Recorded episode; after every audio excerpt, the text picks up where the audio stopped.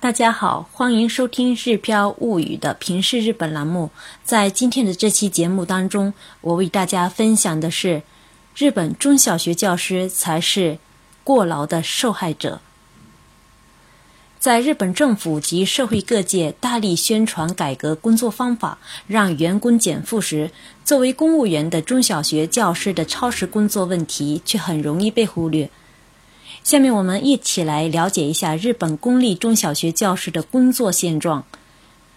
日本文科省于二零一六年十月份到十一月份之间，对四百所公立中小学一万九千六百三十八名教师的工作时间进行了调查。调查结果显示，小学教师每天的工作时间达到了十一小时十五分，中学教师达到了十一小时三十二分。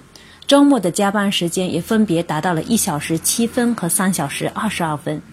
小学和中学的副校长及教导等中层领导的工作时间则达到了十二小时以上。以我们家小艺一年级时的老师为例，他一个人要上语文、数学、体育、手工等课程，课程多意味着相应的备课时间也多。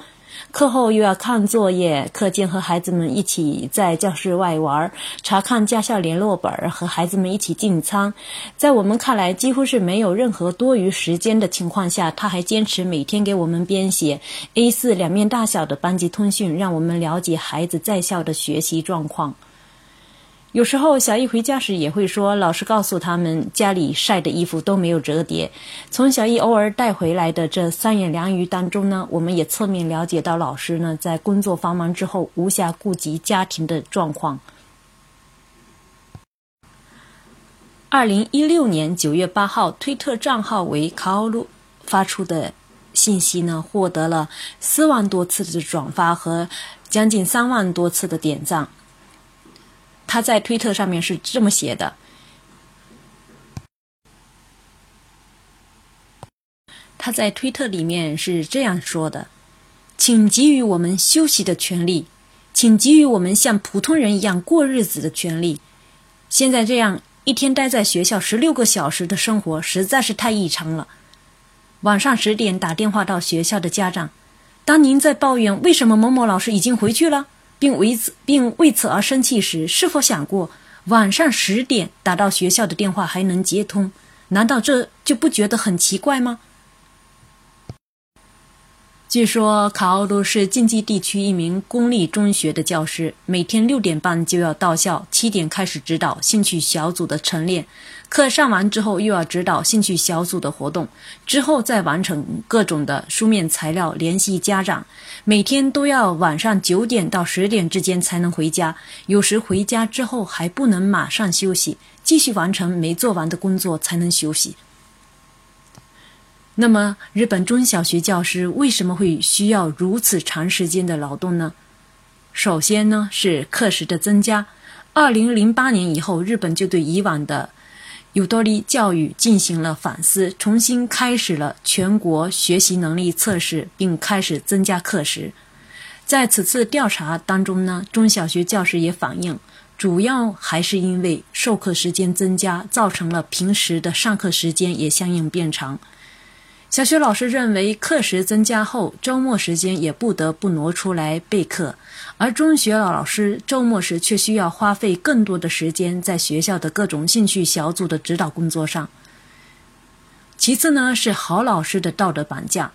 在日本的一般民众，包括教师群体内部，都存在于一种关于好老师的信仰。一个肯将自己的时间奉献给孩子的老师，才能被称为老师；一个能够独立指导兴趣小组活动的老师，才算是一名好老师。正是这样的好老师信仰呢，在背后推动推动着中小学老师工作、工作再工作。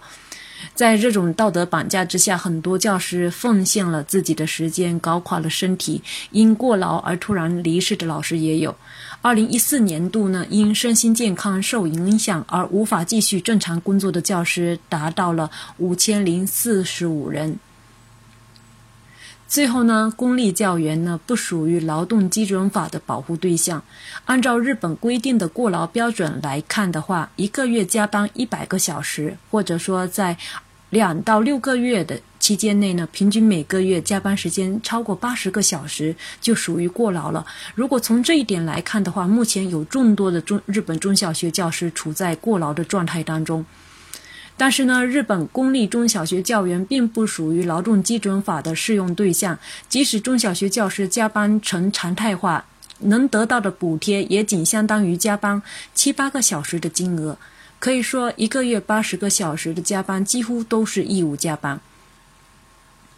如何减轻教师负担、改善中小学教师的劳动环境问题，已经成为了日本文科省亟待解决的课题。为了把握中小学教师的工作时间，在一部分公立中小学已经导入了校务支援系统 ICT。中央教育审议会特别部会认为，提高 IT 系或退勤记录卡的利用率，才能比较准确地把握教师的劳动时间。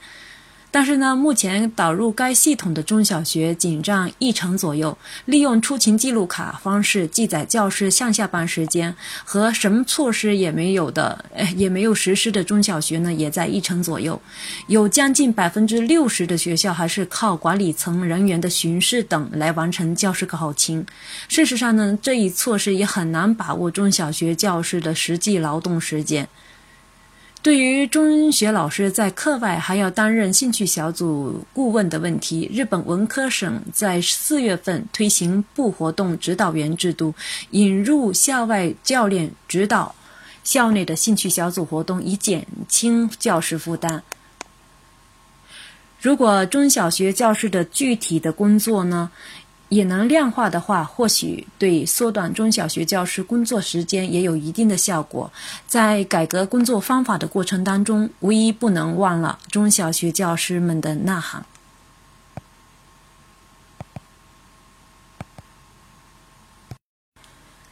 今天的这期节目呢，就跟大家分享到这里。如果大家想关注文稿的话，可以关注我的个人微信公众号“日飘物语”。谢谢大家的收听，我们下次再会。